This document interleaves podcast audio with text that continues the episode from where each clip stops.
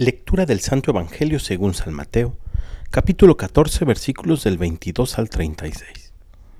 En aquel tiempo, inmediatamente después de la multiplicación de los panes, Jesús hizo que sus discípulos subieran a la barca y se dirigieran a la otra orilla mientras él despedía a la gente.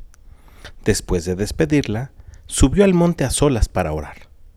Llegada la noche, estaba él solo allí. Entretanto, la barca iba ya muy lejos de la costa y las olas la sacudían, porque el viento era contrario. Jesús fue hacia ellos caminando sobre el agua.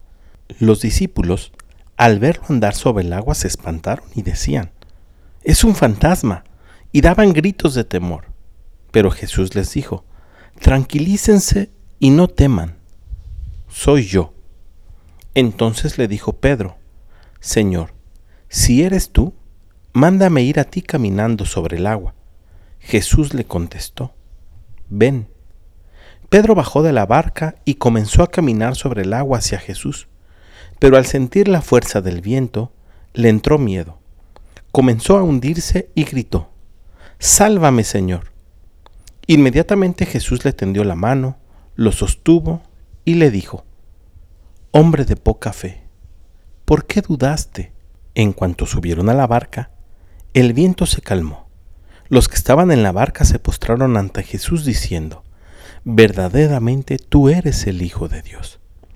Terminada la travesía, llegaron a Genazaret. Apenas lo reconocieron los habitantes de aquel lugar, pregonaron la noticia por toda la región y le trajeron a todos los enfermos. Le pedían que los dejara tocar siquiera el borde de su manto, y cuantos lo tocaron quedaron curados. Palabra del Señor. En el Evangelio del día de hoy encontramos una actitud en Pedro que debemos de tener cada uno de nosotros cada que emprendemos una empresa, sin importar cuál sea. Asegurarnos que es Jesús quien nos está llamando a realizarla. No porque las cosas nos parezcan intrépidas o nos presenten buenos resultados a futuro favorables, debemos de lanzarnos a tontas y a locas debemos preguntarle a Jesús como Pedro, si esto viene de ti, Señor, ayúdame a caminar sin importar que el terreno parezca difícil. Cuando tú y yo ponemos nuestra esperanza y confianza en el Señor, las cosas se nos van a dar, aunque parezcan tan difíciles como caminar sobre el agua.